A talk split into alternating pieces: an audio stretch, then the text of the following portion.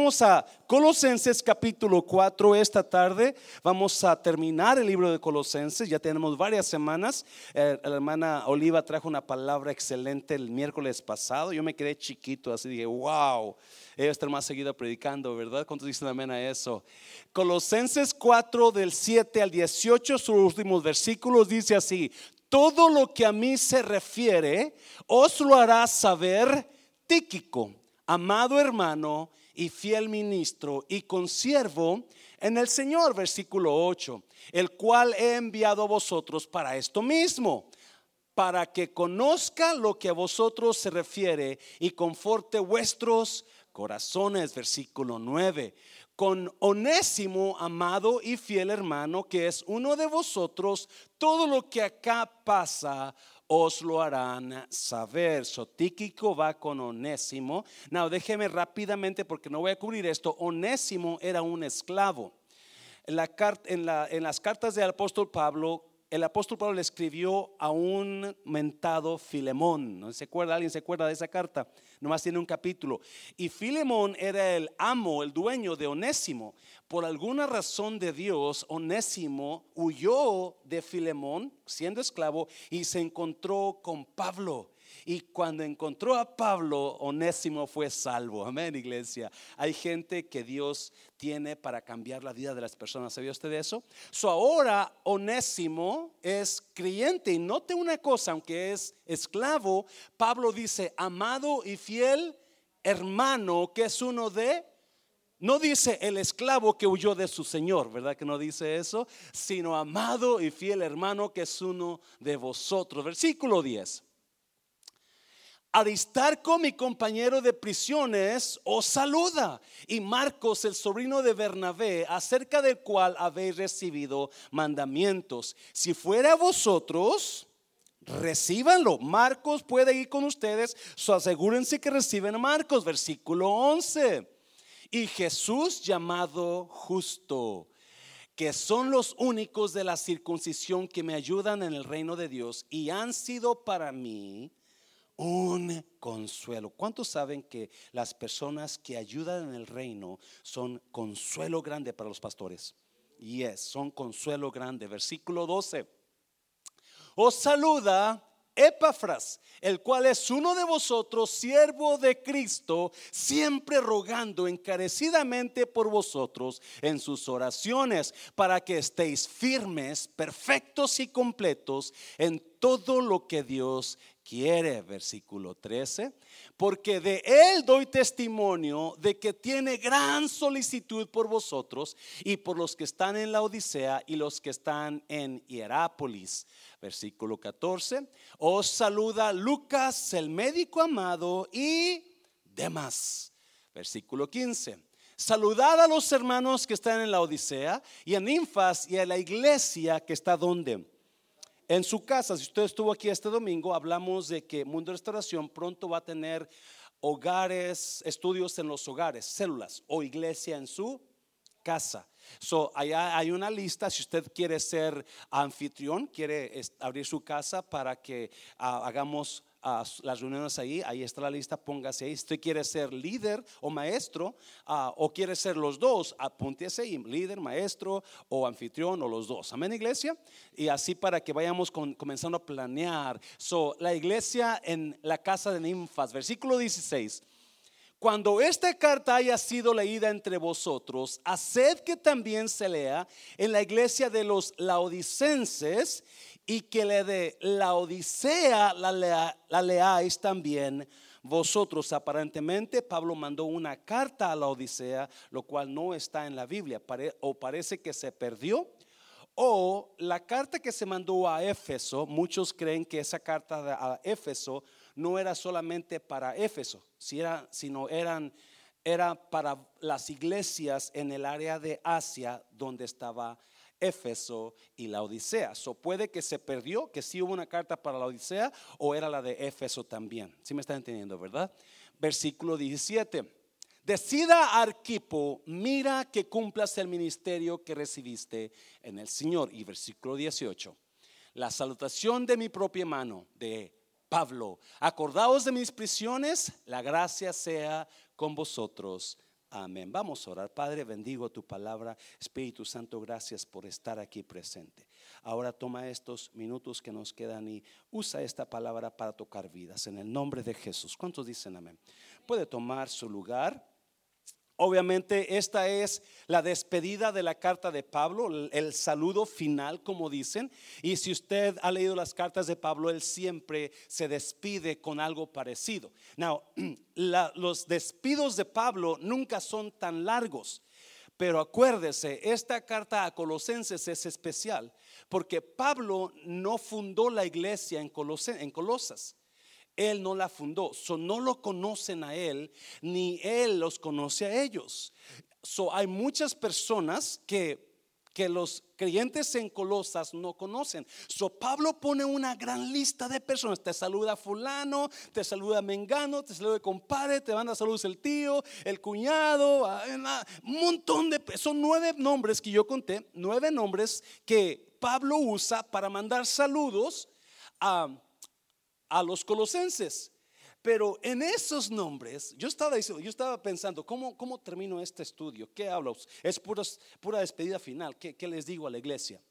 Y meditando en, y estudiando estos, me di cuenta que en estos nombres hay personas increíbles. Hay personas que tienen historia con Pablo. So, aunque son, la mayoría tienen historia, yo agarré seis personajes que le puse a esto, a esta predica, seis personas que tienes que tener en tu vida. Seis tipos de personas que necesitas en tu vida. Hay seis tipos de personas que Pablo menciona aquí que yo necesito en mi vida porque son personas que me van a ayudar a vivir mi vida mejor. Amén, iglesia, ¿estás aquí? ¿Ya? El tipo o la calidad de vida que usted viva es determinada por la calidad de personas con usted se junte. Se lo voy a repetir. La calidad de vida que usted viva es determinada por la calidad de personas con usted con la que usted se junte.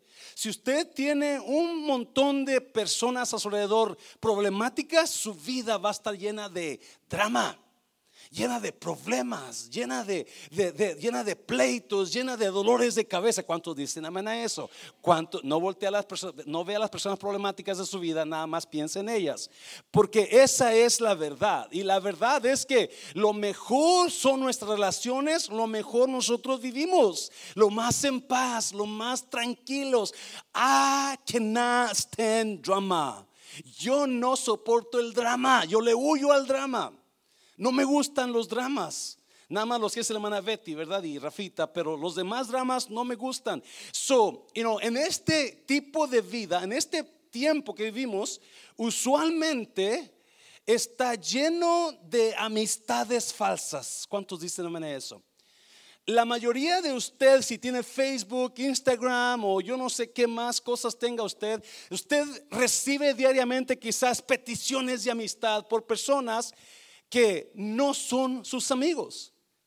Y muchos de ustedes han caído en las redes del engaño de supuestamente amigos, agarrando, acepto a este, acepto a esta, acepto a aquel, cuando realmente usted se está llenando de drama con tantas personas que usted está aceptando.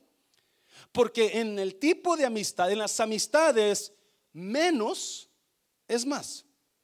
Se lo voy a repetir. Cuando se trata de vivir nuestra vida con nuestras amistades, menos amistades tengamos, más felices vamos a vivir.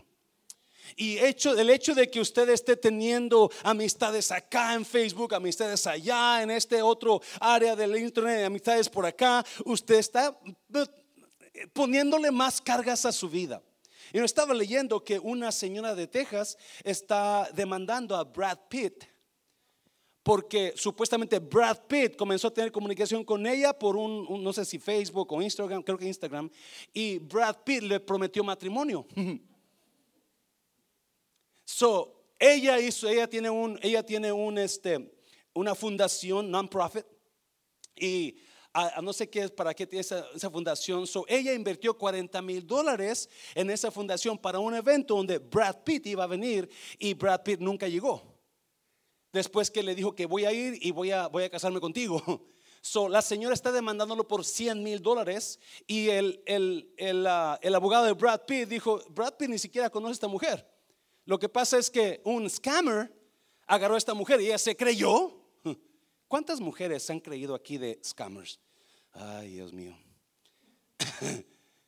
y ahora está demandándolo cuando no es verdad. Todo porque querer ser amigos de una persona ahí arriba, ¿verdad? So, Pablo aquí nos da seis tipos de personas con las cuales usted debe buscar tener. Si usted no tiene este tipo de personas en su vida, algunos de ellos usted no necesita buscarlos, ya van, ya están los, ya los tiene con usted o van a llegar. Ahorita lo vamos a mirar. Pero algunos de este tipo de personas usted necesita buscarlos y agarrarse de ellos. Amén, iglesia. ¿No te gusta esta predica? Ponga la hermana Oliva mejor, ¿verdad? Vamos a mirar, número uno, vamos a mirar el primer número de personas que Pablo me está hablando ahí. Versículo, versículo 7 al 8, versículo 4 de el confidente. Usted necesita una persona confidente, alguien que usted pueda totalmente confiarle todo. Mira, Pablo, me, me gusta mucho este, este número uno. Todo lo que a mí se refiere, os lo hará saber que Tíquico, amado hermano y fiel ministro y consiervo en el Señor. Pablo comienza a despedirse. Lo primero que dice, les voy a mandar a Tíquico. Cualquier cosa que, que quieran saber de mí, él la sabe. Todo lo que a mí se refiere, lo hará saber quién? Tíquico. Él es mi confidente. Yo confío totalmente en esta persona. Yo confío totalmente en este hombre. So, si quieren preguntarle algo, ahí está. De mí, ahí está. Él lo sabe. Lo primero que usted y yo tenemos que tener es una persona en quien confiar nuestra vida en quien puede, una persona confidente, una persona que le confiamos todo, esa persona nos conoce tal y como somos. Esa persona nos, nos ama tal y como somos. Una de las cosas que yo extraño del mundo, ¿sabía usted eso? Quizás, ¿puedo decirlo?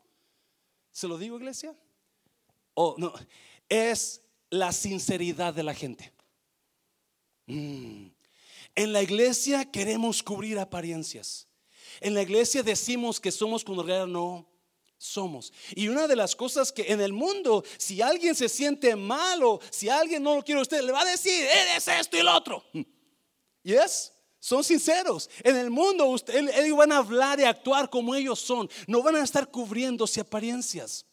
La iglesia necesita gente más sincera. La iglesia necesita gente que podamos decir yo soy confiable y probar que somos confiables. Y Tíquico era eso para Pablo. Pablo dice todo lo que a mí se refiere os lo hará saber Tíquico. ¿Quieres saber algo de mí? Pregúntale a él. ¿Quieres saber algo de mi vida? Pregúntale. Él lo sabe todo. Y sabe que es increíble que una persona sepa todo de otra persona. Eso muestra alto grado de confianza. Alto, grado de confianza donde yo no tengo ningún problema en ir con fulano de tal y contarle mis problemas, contarle mis necesidades, contarle cómo me siento sin que tenga miedo de que me juzgue mal. Esas son las personas que los confidentes, donde ellos me aceptan como soy, ellos saben quién soy y ellos saben perfectamente de dónde vengo, a dónde voy, cómo soy, qué es lo que me gusta, qué es lo que me molesta. So, un confidente es una persona que usted puede ir con esa persona y contarle todo lo que ustedes, que no quitarse el calzón, decimos así, y hablar con esa persona y no tiene miedo de que esa persona le va a juzgar. Eh, tú eres el pastor porque hablas así.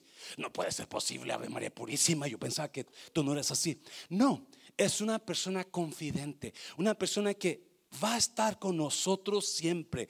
Va a, así como nos ve, así nos ama. Y ese era Tíquico. Tíquico tiene historia con Pablo. Capítulo 20 de Hechos habla cuando Pablo iba pasando por Éfeso, lo, atacaron a Pablo y Tíquico iba con él. Y la, la Biblia enseña en el capítulo 20 de Hechos que Tíquico iba a Jerusalén llevando una cantidad de dinero que habían levantado como ofrenda en Asia Menor para llevarla a Jerusalén. So, Tíquico no solamente Pablo le confiaba su vida personal, pero confiaba sus finanzas. Y en este caso le confía la carta que está escribiendo, se la está mandando a los colosenses por mano de Tíquico.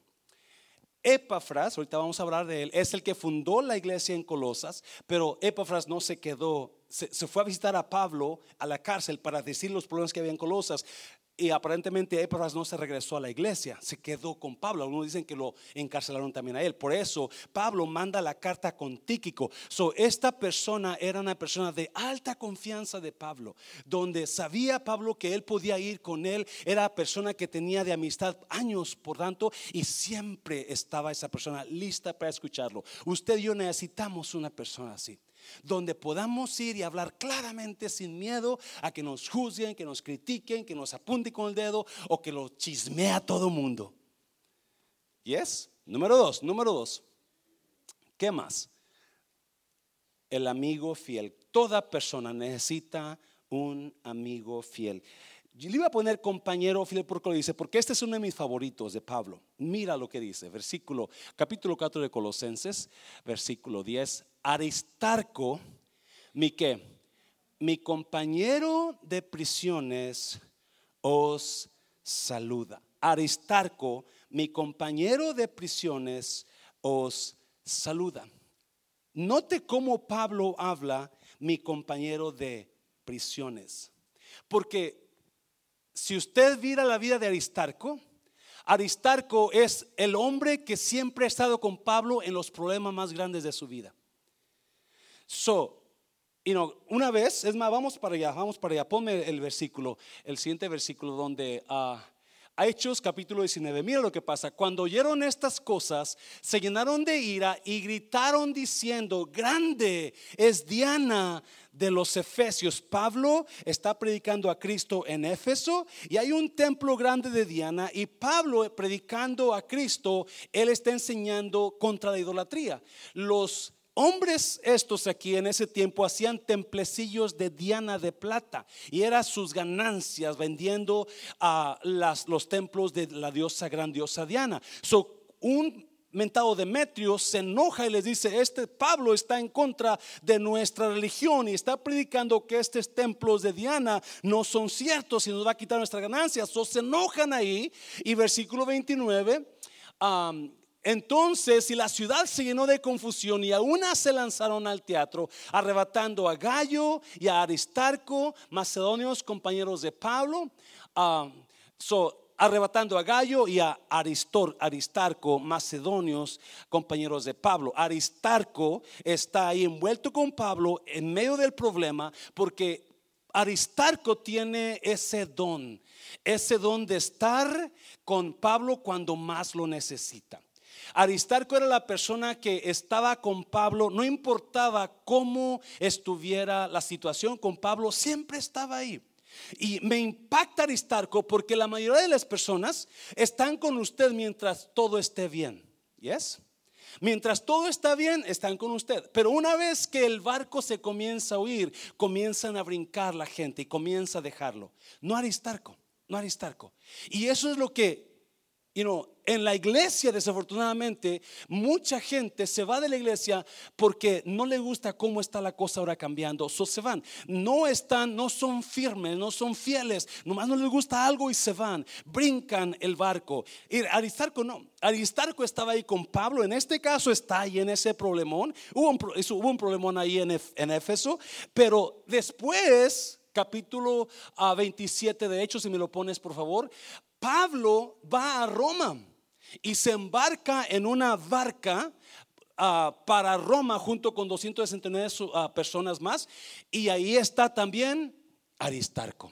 Porque Aristarco es el tipo de amigo que no lo va a dejar aun cuando el barco se esté hundiendo.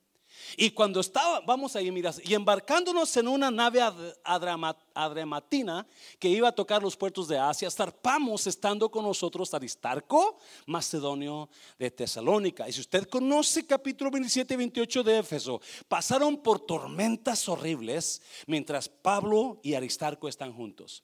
Si usted conoce el capítulo 27, pasaron por una tempestad horrible. Ahí estaba Aristarco. A tal grado que ya no se miraban esperanzas de que, de que pudieran salir con vida. Ahí estaba Aristarco con Pablo. No se iba en el primer problema. No se iba en la situación difícil. Ahí estaba con Pablo. El barco se hundió y todos salieron a una isla que se llamaba Patmos y ahí estaba Aristarco con Pablo. Aunque el barco se hundió, ahí estaba Aristarco con Pablo porque eran de las personas que no se van por los problemas. Amén, iglesia.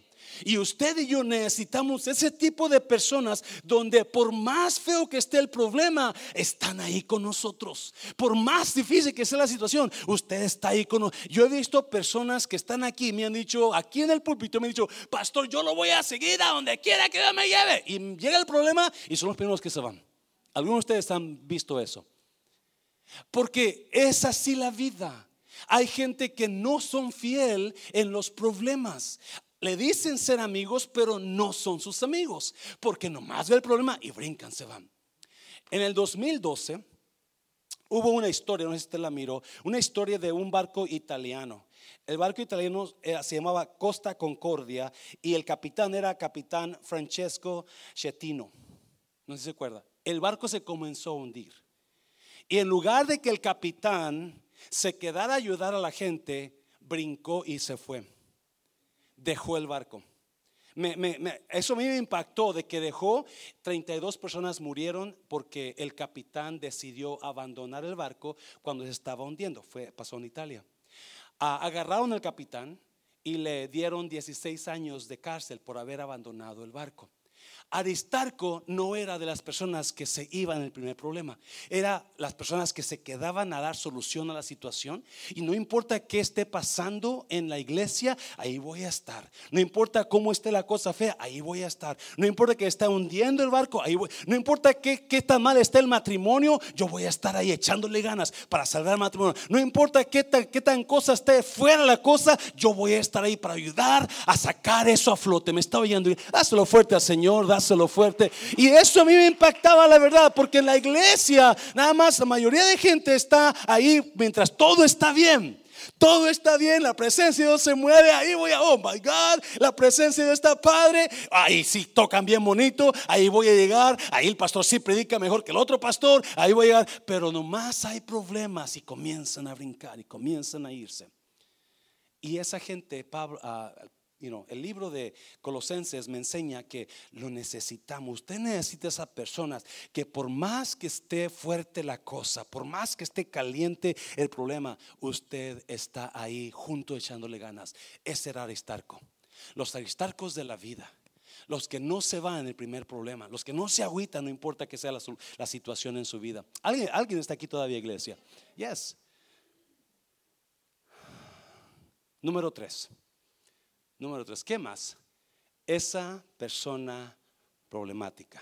Usted quizás ya la tiene, pero en la vida de Pablo había personas que eran sus confidentes, que lo ayudaban a estar sirviendo en la obra y había esas personas fieles que estaban ahí todo el tiempo, no importaba que se estuviera hundiendo el barco, pero también había las personas problemáticas. Y aunque no lo queremos admitir, nosotros necesitamos esas personas. Ahorita va a ver por qué. Mira, versículo, capítulo 4 de Colosenses. Aristarco, mi compañero de prisiones, os saluda y Marcos, el sobrino de Bernabé, acerca del cual habéis recibido mandamientos. Si fuere a vosotros, ¿qué dice? Recibirle. ¿Por qué dice recibirle? Porque dice, si fuera vosotros recibirle, porque Pablo y Marcos tuvieron problemas entre ellos. En el pasado, Pablo y Marcos tuvieron dificultades, hubo pleitos, hubo problemas a tal grado que la amistad que tenían se afectó. Pero ahora las cosas han cambiado. Ahora Pablo ha mejorado. Ahora hay otra manera de ver las cosas. So, si vamos a Hechos, vamos a Hechos por favor y vamos a mirar qué pasó con Marcos y Pablo. Y Bernabé quería que llevasen consigo a Juan, el que tenía por su nombre Marcos 38. Pero a Pablo no le parecía bien llevar consigo al que se había apartado de ellos desde Panfilia y no había ido con ellos a la obra 39.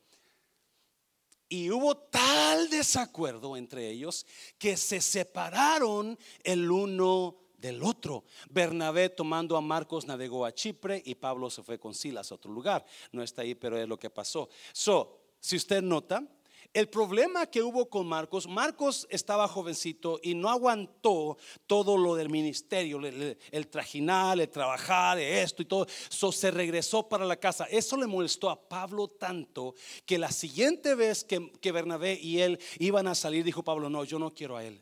Es que es mi sobrino y es que no, yo no lo quiero a él. Yo no aguanto ese tipo de niños que se queden en su casita con mamita. Tú y yo vámonos si quieres, pero a él no.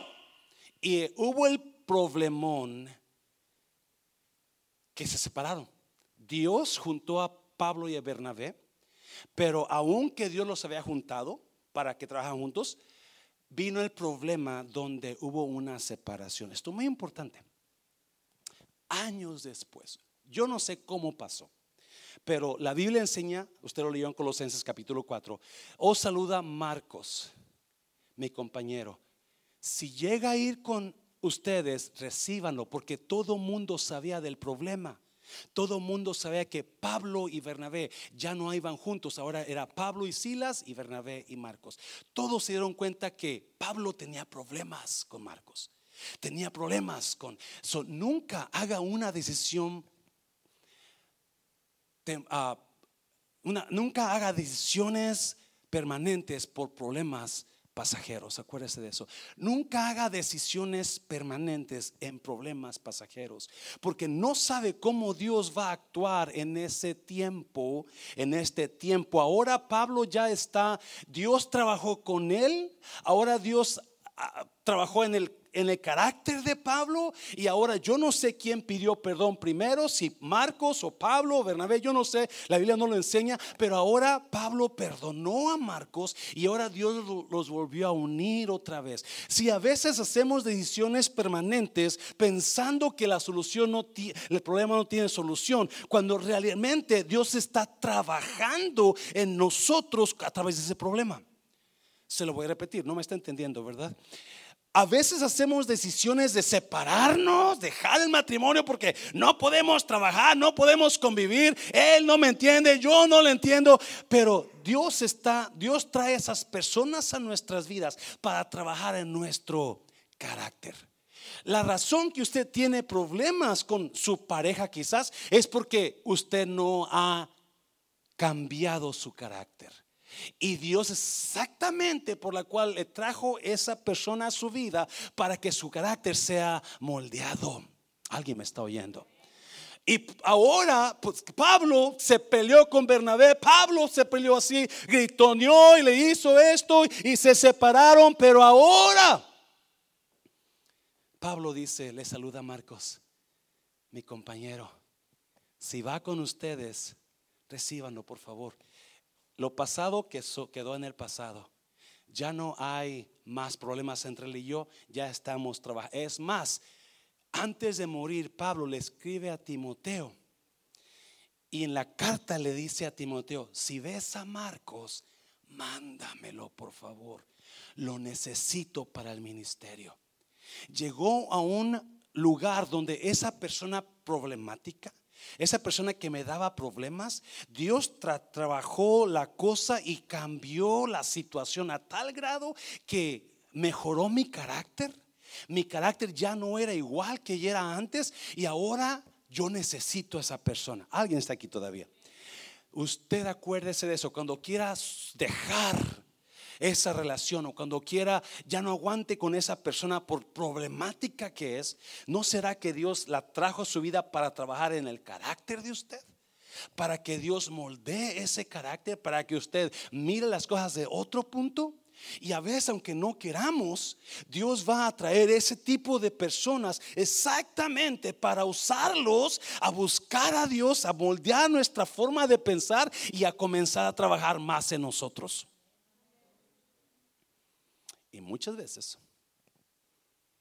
esas personas que un día nos causaron problemas, en un futuro van a ser una bendición otra vez para nosotros. Nunca cierre las puertas a una reconciliación con personas que le dañaron. yo sé que es difícil, especialmente porque le dañaron, pero nunca cierre las puertas a una reconciliación con personas que en su pasado le hicieron daño. Porque quizás ahora Dios las va a traer con la intención de que ese daño sea restituido con bendición. Dáselo fuerte, Señor, dáselo fuerte. Número cuatro, número cuatro. Personas sinceras. Oh, ¿cuántos aman los sinceros? Yes. Pablo tenía personas confidentes que podía confiarle todo. Y eso a mí me, me, encanta porque yo no sé si usted, y no, no, no piense mal, pero no sé si usted tenga la confianza de ir con alguien y confiarle todo de usted. Y qué triste si estamos en la casa de Dios y no podemos, porque sabemos que no, la hermana, uh, el otro día me dijo algo de otra persona, yo no le voy a confiar nada a esa persona. No, ese hermano cuando cambia su actitud es diferente, porque no podemos confiar. Qué triste. Yo le puse estos seis tipos de personas que necesito en mi vida, pero ¿cómo quisiera yo ser algunos de ellos? Que la gente pudiera venir y me pudiera confiar a mí. ¿Alguien me está oyendo? Que la gente pudiera decir, ese hombre, por más que esté dura la cosa, ahí está fiel siempre, como Aristarco. Esas personas que, que no importa que estén pasando, ahí están fieles, no los mueve la tormenta, como las palmas, que aunque las dobla, pero no las troza. Esas son las personas que usted y yo necesitamos. Y también los problemáticos, porque van a trabajar en mí, van a mejorar mi persona. Van a mejorar mi forma de ser yo. Esas, ya, dice, ya, pastor, yo tengo uno aquí, míralo. Es problemático conmigo. Y ahora vienen las personas sinceras. No, déjame decirte. Cuando yo estoy en el refrán, yo estoy como pez en el agua. Y ya me va a juzgar y no importa que me juzgue por la sinceridad de las personas. No están actuando, oh, Padre Dios Todopoderoso, oh, la, aleluya. No, no, no tengo nada contra eso, no, no. Pero si ustedes así aquí y lo veo así allá afuera, mis respetos, usted es real, usted es sincero. Pero si usted aquí está, aleluya, y en la, en, el, en, el, en la calle yo lo veo que le hizo, una, un carro le pasó y usted le sacó un dedo ahí por la mano y ah, ah, yo ese sí, eso sí. ¿Ya? ¿Cómo que? ¿Sabe por qué a veces yo tarareo canciones del mundo para, para, para este, ilustrar lo que estoy diciendo?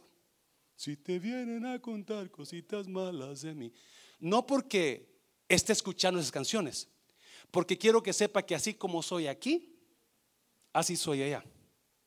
Y no que ande cantando esas canciones allá tampoco. Pero no quiero poner una cara de santo aquí cuando quizás de repente la escuche ya y la comience a tararear. ¿Alguien me está oyendo? ¿Estoy, estoy infectándole su corazón, iglesia? No, la gente sincera Qué bonito es tener gente sincera, que no aparentan ser, no aparentan, oh hermano, yo voy a orar por usted, hoy Dios lo va a sanar, y, se van y nunca oraron por usted. Ya, la verdad, y yo, yo, ah, cruz, cruz, cruz, decía mi hermana, mi madre. No, porque a mí no me pasa la gente que no es sincera. No me pasa la gente que trata de poner una careta para decir, aquí estoy You know? So, este, uh, este hombre, este personaje, es una de las personas más sinceras que yo he visto que Pablo uh, habla es Epafras. Acuérdese, Epafras fue el que fundó la iglesia en Colosa. A la iglesia le está escribiendo la carta a Pablo. So, Epafras aparentemente ya no va a regresar a Colosa. No sabemos por qué. No creo que fue y se quedó con Pablo de gusto en la prisión.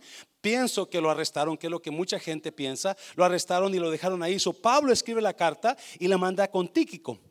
Pero mire lo que dice Pablo de Epafras, versículo que es 12. Os saluda, ¿quién?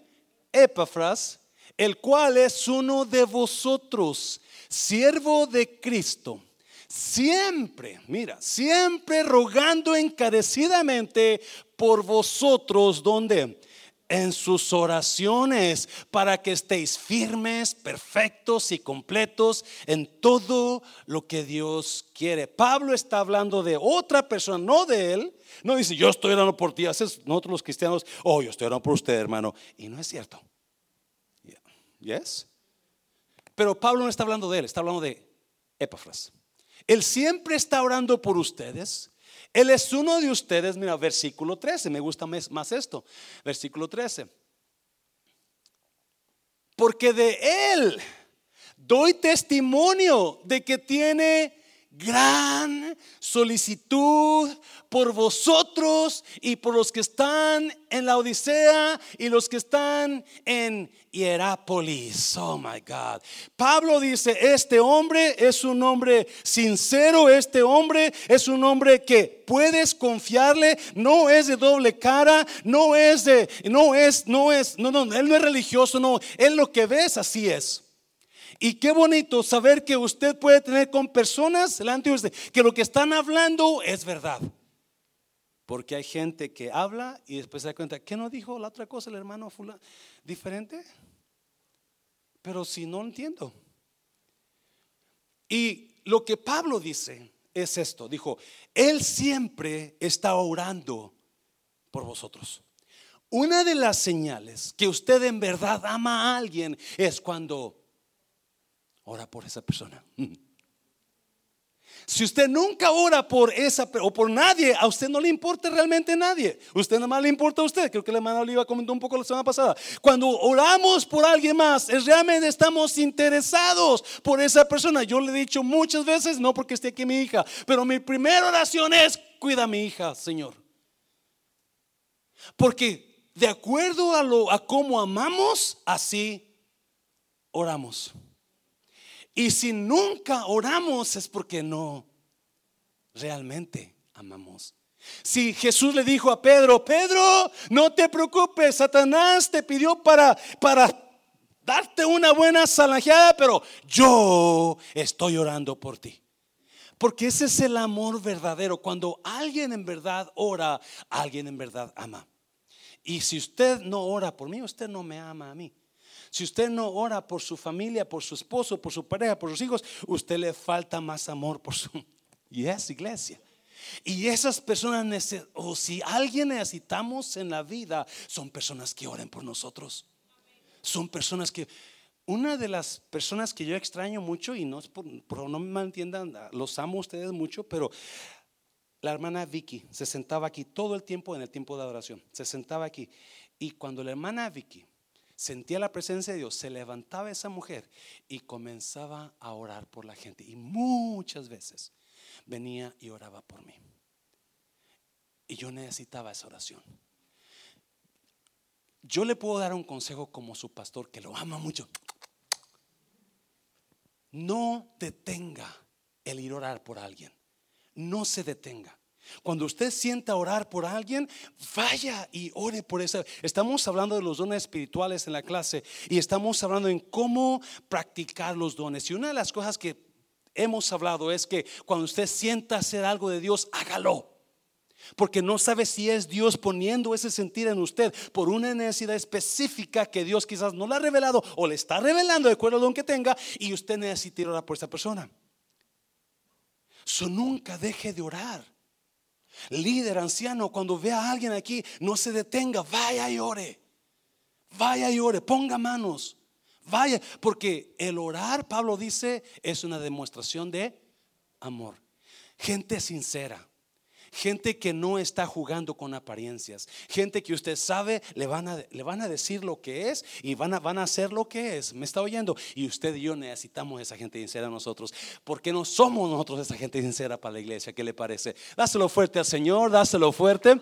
Número cinco. Hay seis tipos de personas que yo necesito en mi vida y es, yo necesito personas sinceras. Que cuando vengan y me digan algo, están siendo sinceros conmigo y yo así creo. Los que no, no me engañen, pero yo creerle esto yo soy bien golobo, yo soy, I always believe people. Siempre le quiero a la gente.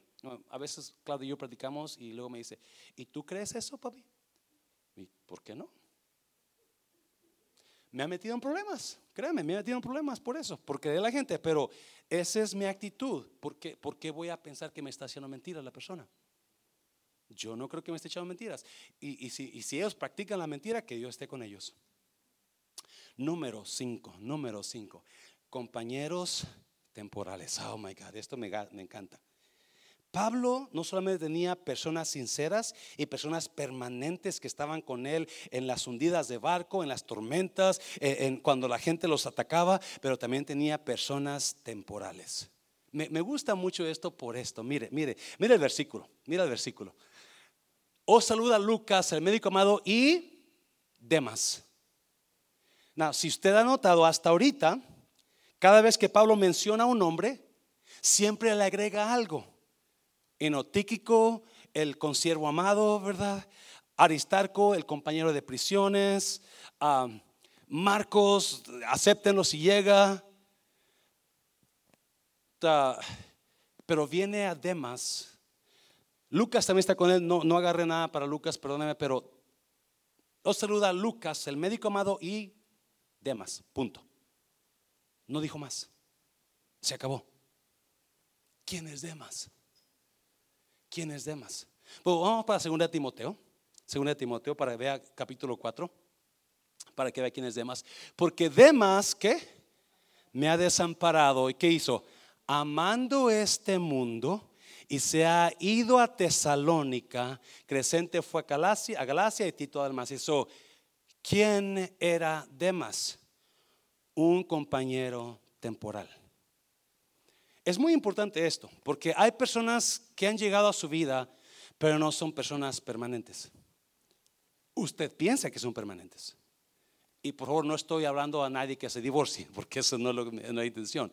Simplemente que hay amistades quizás que usted tiene que han llegado a su vida, pero son amistades temporales.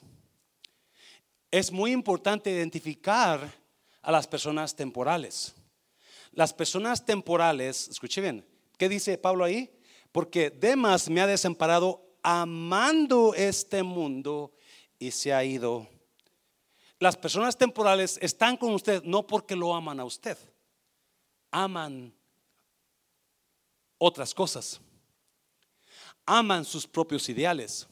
Y usted lo va a ver mucho en la iglesia en toda la iglesia, aquí, en otras iglesias, donde llega gente y por un tiempo brillan y se ven y, van a ser y son increíbles, pero con el tiempo, porque no son permanentes, ya no los va a ver, porque no les gustó algo.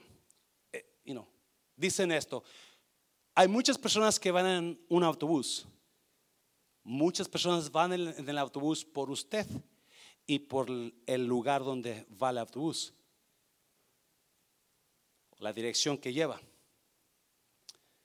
Pero cuando el autobús hace un cambio de destino, muchas personas se bajan porque ya no van por usted, sino por el destino a donde iba el autobús.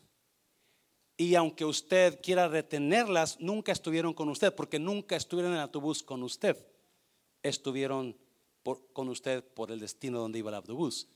Y mucha gente, así es, está con usted mientras les convenga estar con usted. Tienen cosas en común y van a con usted y van a trabajar con usted mientras esas cosas en común estén fluyendo. Una vez que esas cosas en común se terminen, lo van a dejar, se van a ir. Y Pablo les manda una carta a Colosenses y les dice, los saluda además pero no dice más. Me imagino que Pablo ya sospechaba el tipo de persona que era Demas. Y Demas no estaba con Pablo porque no lo amaba. Las personas temporales llegan a nuestra vida para cumplir un propósito, pero son buenas. Son buenas porque llegan a nuestra vida porque hay un propósito que necesitan cumplir.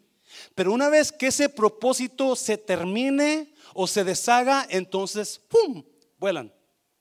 Y en este caso, Demas amaba más al mundo que a Dios. Amaba más al mundo que a Pablo.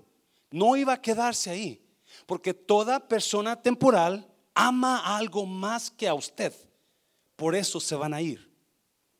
Hay una historia en Jueces, capítulo 1, donde una parejita ah, de Belén, de Judá, hay hambre en Belén, temporal, hay hambre Belén, temporal en Belén, y deciden irse a Moab, otro lugar donde había comida. Otra vez, nunca debemos hacer decisiones permanentes en situaciones temporales. Se fueron, ellos tuvieron dos hijos. A uno le llamaron, ah, se lo voy a decir cómo significa porque se me dio el nombre de los niños, pero uno le llamaron debilucho y a otro enfermizo. Era lo que significaban los nombres, ¿sí me entiende? Los niños crecieron y se casaron en Moab. Uno se casó con Orfa, el mayor, y el menor se casó con Ruth. Como era el debilucho y era enfermizo, eso fue lo que los padres sembraron en sus niños. Sembraron debilidad y sembraron enfermedad. So, con el tiempo que pasó con los niños, murieron por el nombre que los padres le dieron. ¿Sí me está viendo? Por el destino que los pusieron, la posición que los pusieron. Cuando mueren los muchachos, se quedan las jóvenes viudas. Cuando la mamá de los muchachos, Noemí, se va a regresar para Belén porque escucha que Dios visitó al pueblo y les dice a sus nueras que ahora están viudas, yo me voy a ir para mi tierra, ustedes quédense aquí, y no están jóvenes, busquen a alguien más que las ame. Yo ya no puedo tener más hijos para que se casen, porque en aquel tiempo, cuando usted se casaba, cuando un muchacho se casaba con, con, un, un, hombre y el hombre moría, la mujer se tenía que casar con su hermano si no había tenido hijos con su primer esposo.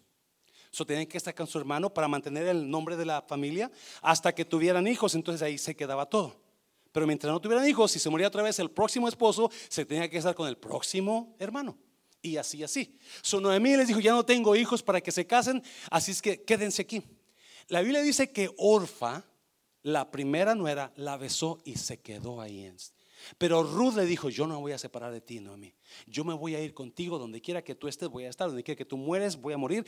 Quien tu Dios va a ser mi Dios. Orfa jamás se mencionó de ella. Ruth llegó a ser la abuela del rey David, porque se quedó con la persona que Dios le había puesto su destino.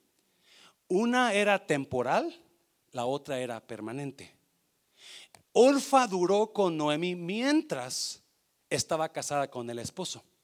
Porque mientras todo esté trabajando bien y la persona esté consiguiendo lo que quiere, se va a quedar con usted. Una vez que termine lo que la persona quería, se va a ir. ¿Me está oyendo? Las personas temporales.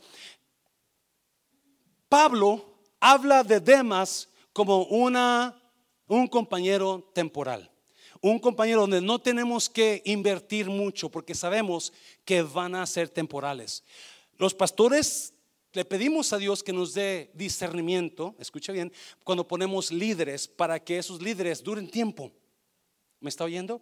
Pero si el problema con y voy a hablarlo aquí en claro porque no tengo que esconder nada, problema con liderazgo a veces cuando se ponen líderes y los líderes crecen mucho, ¿verdad? Porque obviamente son líderes fuertes, son buenos y comienzan a agarrar seguidores. Cuando son líderes temporales, se van, ¿qué hacen? Se llevan a mucha gente y dañan la iglesia. Por eso es importante que usted como nuevo sepa, mm, porque ya no está el hermano. Muy probablemente porque se acabó lo que él quería, lo que ella quería. Y ya decidieron seguir otro camino. Eh, trabaja en los, esposos, en los matrimonios, donde el hombre nada más quería sexo y ya se aburrió y ahora ya busca otra persona. Ah, eso, thank you. Eso es en toda relación. No. ¿Por qué necesitamos, pastor? Entonces yo no quiero esos amistades temporales porque si me van a hacer daño, no, es muy importante que entienda, por dos cosas la necesitamos. Número una, porque esos temporales van a llegar a suplir una necesidad que es necesaria en su vida o en la iglesia. Van a llegar, van a hacer un buen trabajo. Demas hizo excelente trabajo, hizo excelente trabajo con Pablo mientras estaba en la cárcel y Demas estaba junto con él. Pero nomás se acabó lo que Demas quería Y se fue. Son número uno, porque esas personas temporales siempre van a llenar un vacío, llenar una necesidad que usted tenía. Número dos, porque cuando esas personas temporales se van, nos empujan a depender más de Dios. Nos empujan, escuche bien, la primera persona que se fue de la iglesia cuando ah, comenzamos era una líder, que era una de manos derechas aquí en la iglesia. Y cuando me dijo, me voy a ir, yo me dije, wow, yo chillaba, lloraba, yo, ¿qué voy a hacer ahora? ¿Qué voy a hacer, padre? Ya no está ella y no va a ser igual. Y Dios mío, y la, la, la. hasta que Dios me enseñó y me dijo esto. En mi mente me lo dijo. ¿En quién dependes? ¿De ella o de mí? Cada vez, no, déjeme decirle, aunque me ayudó mucho eso, cada vez que se va un líder fuerte, duele, duele, pero cada vez es una ferre más que se da uno con Dios. So, Dios te quita personas temporales, aunque te duelan, te las quita para que tú te agarres más de Dios, para que busques más, para que tu dependencia sea Dios y no el hombre. Acuérdese de eso. Jamás el hombre va a tomar el lugar de Dios en su vida. Y ya, número 6, ya termina, ya termino, ya termino. ¿Qué más tipo de personas? Un mentor. Cada vez, cada vez que yo oigo mentor y no veo la iglesia y veo cómo cada uno de nosotros necesita una persona que nos esté ayudando a guiar nuestra vida o nuestro matrimonio o la iglesia. Mira, mira lo que dice Pablo, mira lo que dice. Decida Arquipo, mira que cumplas el ministerio que recibiste en el Señor. Mira que cumplas el ministerio que recibiste del Señor. Yo no sé quién es Arquipo, muchos no, saben quién será él. Nos imaginamos que es un pastor que estaba encargado de una casa o de alguna iglesia y Pablo sabe que anda medio aguitadillo Arquipo. So, la carta le dice a los de la iglesia, a los líderes, díganle a él, sea un buen mentor, sea un buen líder, sea un buen coach. Sigue, no dejes el ministerio. Otra vez, en la iglesia tendemos a tirar ministerios arriba y abajo simplemente porque no creemos que ese ministerio no lo dio Dios. Es otra prédica. Pero cada, persona aquí, escuche bien, necesita un mentor. Necesita que alguien le esté ayudando. No porque no sea usted suficiente, no me lo entiende. No, no porque usted no sea inteligente, usted es inteligente, pero hay personas de espiritualidad alta que le van a ayudar a mejorar su vida, mejorar su matrimonio, mejorar su familia, porque están involucrados en su vida. No todo mundo puede ser mentor, déjame decirte, no todo mundo puede ser mentor. Hay personas que tienen buena intención de ser mentores, pero les falta mucho porque cada persona que sea mentor debe tener integridad en él o en ella para poder dar un buen consejo. Y si esa persona, porque las personas pueden dar un buen consejo, pero no, no necesariamente lo están siguiendo ellos. Y ese es el problema con los mentores, por eso casi no hay mentores. Uno de mis sueños para Mundo de Restauración es tener un grupo de mentores fuertes para matrimonios, para jovencitos, para personas con problemas. Alguien me está oyendo, iglesia. Eso es uno de mis sueños. Ya tengo varios años orando por un grupo de mentores, pero es difícil. Porque, otra vez, para ser mentor se necesita integridad.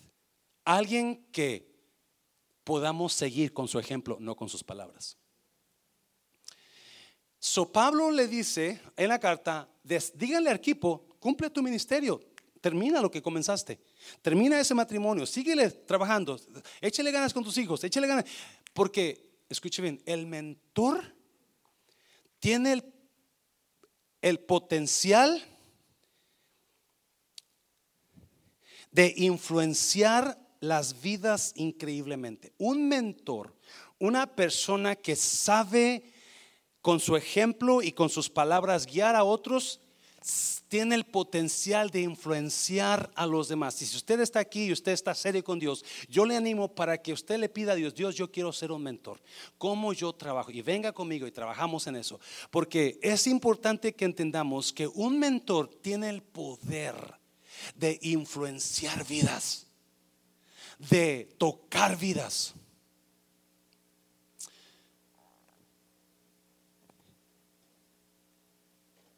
Si yo pongo esta agua en un vaso, esta sigue siendo agua. Pero si a ese vaso con agua yo le pongo Kool-Aid, esa agua jamás será agua normal.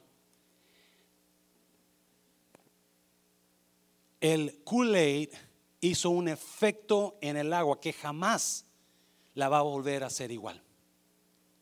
Tuvo influencia en el agua donde esa agua se transformó. Ya no es igual y jamás va a ser igual.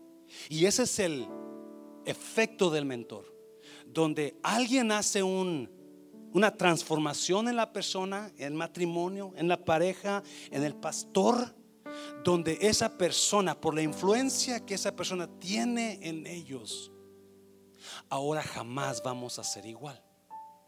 Jamás. Por eso es importante y por eso muchas parejas están ahogando en sus problemas, no necesariamente matrimoniales, en cualquier problema financiero, uh, económico, uh, legal, lo que sea, porque están luchando ellos solos, ellos mismos, sin tener la ayuda de un mentor, de una persona que venga a influenciar sus vidas, a influenciar su matrimonio, a influenciar su ministerio. Por un tiempo seguí mucho a John Maxwell que es uno de los grandes entrenadores de pastores y, coaches de líderes. Ah, digo, por un tiempo lo seguí porque estaba todos los días estudiando de él. Ahora lo sigo siguiendo, pero ya no todos los días como antes. Pero hay un cambio en la mentalidad de la persona, en la persona, cuando seguimos, cuando somos, tenemos a alguien que nos ayude. Por eso le decimos, tenemos una clase de matrimonio. ¿Quién quiere venir? Una o dos personas se apuntan. Tenemos clases de discipulado. ¿Quién quiere venir? Porque en esas clases usted agarra mentores. Usted agarra maestros. En el grupo usted se da cuenta que se conecta con personas que pueden ayudarles. alguien me está oyendo, iglesia.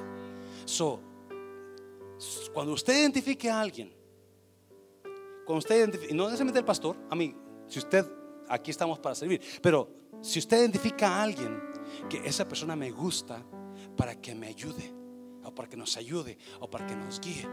Y no, invítelo a cenar al refrán. invítelo unos tacos al refrán, un menú al refrán y, y no, invierta tiempo con él. Una cosa que sea la hermana Vicky. Aquí está mi hija y Felipe testigos. Cada año, en mi cumpleaños, siempre dos, tres meses antes, pastor, tal fecha lo quiero en mi casa, quiero que, que cene con nosotros. Cada año, año tras año, era lo mismo. Invertía en, en un servidor. E-, esa era la manera y sus oraciones, wow. So, hay personas que impactan nuestra vida. Acuérdese, hay personas con las que usted va a pasar, va a perder una tarde.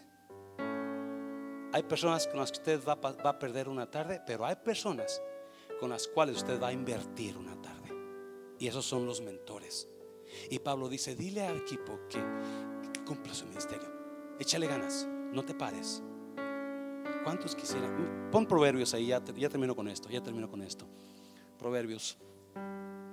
Hay hombres cuyas palabras son como golpes de espada, la influencia. Mas la lengua de los sabios es sana, porque el mentor, la persona que se toma el tiempo para ayudarlo y guiarlo, va a influenciar su vida de una manera increíble. Puede ser para mal o puede ser para bien, pero esperamos que sea para bien. Porque esos son los mentores. Y Pablo decía, yo tengo a Tíquico, que es mi confidente. Yo tengo a Aristarco, que es mi compañero de prisión, mi compañero de problemas. Yo tengo a Marcos, que es mi problem child, es mi problema. Yo tengo a Demas, que es mi compañero temporal, pero que vino a suplir una necesidad. ¿A quién tiene usted que lo va a ayudar a crecer. Acuérdense, cada uno de esos personajes lo van a ayudar en su vida. Pero de nada sirve cada uno de esos si no es Dios su primer amigo en su vida. Póngase de pie, véngase al altar, véngase al altar, ya nos vamos. Póngase de pie.